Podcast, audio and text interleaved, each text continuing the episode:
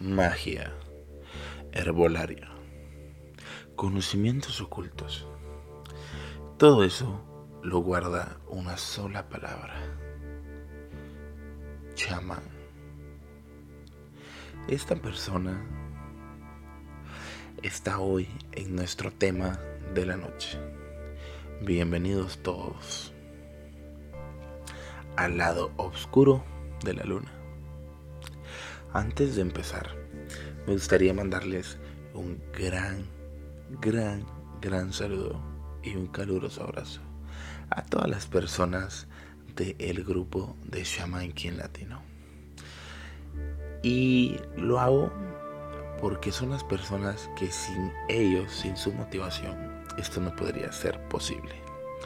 Gracias a cada uno de esos miembros de ese maravilloso grupo porque hoy, en el primer capítulo del lado oscuro de la luna, se lo estaré dedicando a ellos. Y por eso hoy vamos a hablar de los chamanes. Pero, ¿qué es un chamán? Un chamán es la persona que ejerce o practica rituales del chamanismo.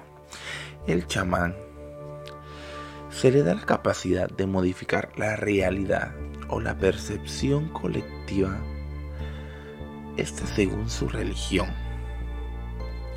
y responde a una especie de lógica casual. Esto se puede expresar finalmente, por ejemplo, en la facultad de curar, de comunicarse con los espíritus y ancestros, y de presentar habilidades visionarias como adivinatorias. El término usado para indicar a este tipo de personas,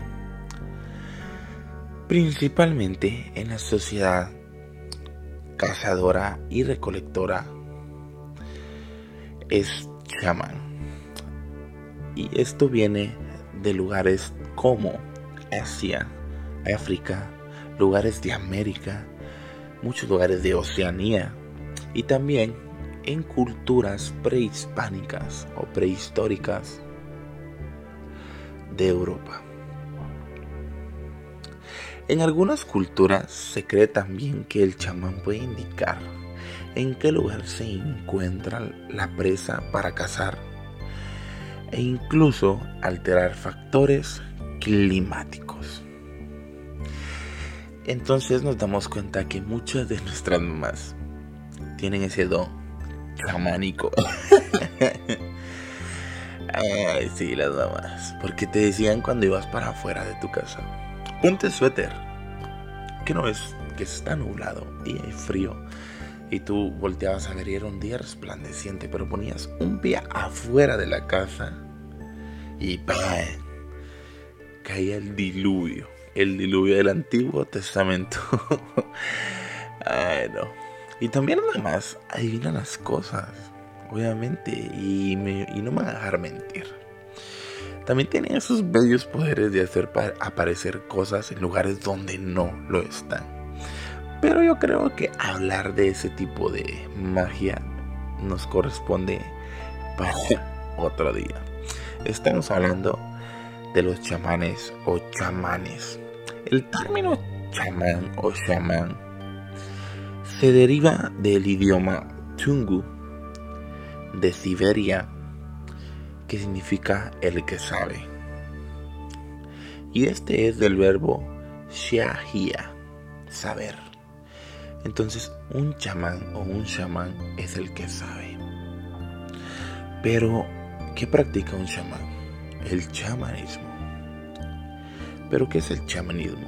El chamanismo se refiere a una clase de creencia, de prácticas tradicionales similares al animismo. El animismo eh, es como una creencia que todo objeto de la vida cotidiana, un río, un lago, plantas y todo ese tipo de cosas, tiene un espíritu o una conciencia propia. Pero eso lo dejaremos para otro día y para verlo. El animismo, parecido al chamanismo, pues, asegura la capacidad de diagnosticar y de curar sufrimientos del ser humano. Y en algunas sociedades la capacidad de reproducirlo. Los chamanes creen lograr contacto con el mundo de los espíritus y forman una relación especial con ellos, su familia, sus compas, sus penas, sus amigos. Entonces, asegura tener la capacidad de controlar el tiempo. Wow, ¿qué no daría yo por controlar el tiempo? Creo que todos en algún momento de nuestras vidas hemos fantaseado con controlar el tiempo, así como que voy a parar el tiempo y no sé, hacer alguna travesura o tal vez vivir un momento nuevamente o revivir ese momento nuevamente. Yo creo que estaríamos más que haciendo travesuras, reviviendo momentos con personas que ya no están o momentos en los que fuimos sumamente felices. Pero bueno, no somos chamanes, aunque deberíamos. También puede profetizar. Esto es un tipo de adivinación o de ver el futuro. Interpretar los sueños, usar la proyección astral o proyección astral. Perdón, se me lengua la traba. Y viajar a los mundos superiores e inferiores. Yo creo que esto sería muy buen tema para una siguiente narración. Las tradiciones del chamanismo han existido en el mundo desde épocas prehistóricas, desde siempre y para siempre. Mucho tiempo antes, creo que tal vez se recurría mucho a este tipo de personas por no tener a un médico o a un psicólogo, ya que estas personas se supone que están dotadas con sabiduría o conocimientos de lo oculto eh, más avanzados. La verdad que la palabra en sí, lo oculto, el ocultismo, muchas veces lo tienen en una connotación o una nota muy mala que se podría decir eh, que es muy vinculada a lo malo, al diablo y a todo ese tipo de cosas. Pero más que todo, un conocimiento o lo oculto, como la palabra lo dice, es obvio. Es algo que no sabemos o no conocemos, que está oculto para muchas personas y que puede ser revelado por cualquiera que tenga la gana o la capacidad de desenvolver este tipo de temas. Pero bueno, todos estos chamanes como tal eh, desenvuelven un tema y o, un papel en sus comunidades.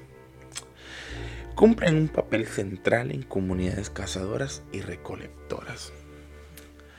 Esto era en la época eh, prehispánica. Eh, en ese entonces todavía se fomentaba lo de cazar para comer y muchas de las tribus no tenían el acceso a nada. Hoy con el internet y con las consultas más básicas de medicina, creo que estas personas fueron quedando en el olvido, mas no están erradicadas totalmente. Porque en varios países todavía hay chamanes o chamanes como quieras decirlos, eh, hay chamanes o chamanes. Y estas personas siguen siendo consultadas con regularidad. Y mucha gente cree acérrimamente en esto. Pero continuemos con nuestra investigación pequeñísima sobre el chamán y el chamanismo. El chamán se convierte con todo espíritu de la naturaleza o de hombres en sus familiares. La verdad que este tipo de personas utilizan los espíritus para realizar viajes al mundo espiritual usando métodos de conciencia como los viajes astrales, la famosa el famoso desdoblamiento y ese tipo de prácticas. Lugares donde los chamanes pues todavía ejercen, donde todavía tienen se podría decir presencia son países como Perú, México, Chile y en algunas regiones de Centroamérica. Esto se podría decir que es como una tradición que para ellos pasa de familia en familia, de generación en generación, o también son llamados espiritualmente. El chamanismo en Perú. Los chamanes vienen desde la época incaica. Todos los rituales para el crecimiento de las cosechas, augurios de buen tiempo, incluso consejos al Inca eran realizados por ellos. Previo a pagos con tierras o con sacrificios. En la actualidad existen en el Cusco principalmente chamanes verdaderos que viven alejados de la ciudad y en las afueras y cerca de Machu Picchu. Están en contacto con la naturaleza y aún mantienen las tradiciones de sus ancestros. Obviamente podemos ver, como les decía, que son personas que mantienen esto vivo. Estos chamanes también eh, tienen el conocimiento para curar. Para curar enfermedades, supuestamente, mediante las hierbas, raíces, sustancias vegetales, sugestión o efecto placebo que cumple la función de los curanderos. ¿Y realmente sanan? La verdad no sé, nunca he probado, pero sí he escuchado testimonios de mucha gente que aseguran haber sido sanados por este tipo de personas.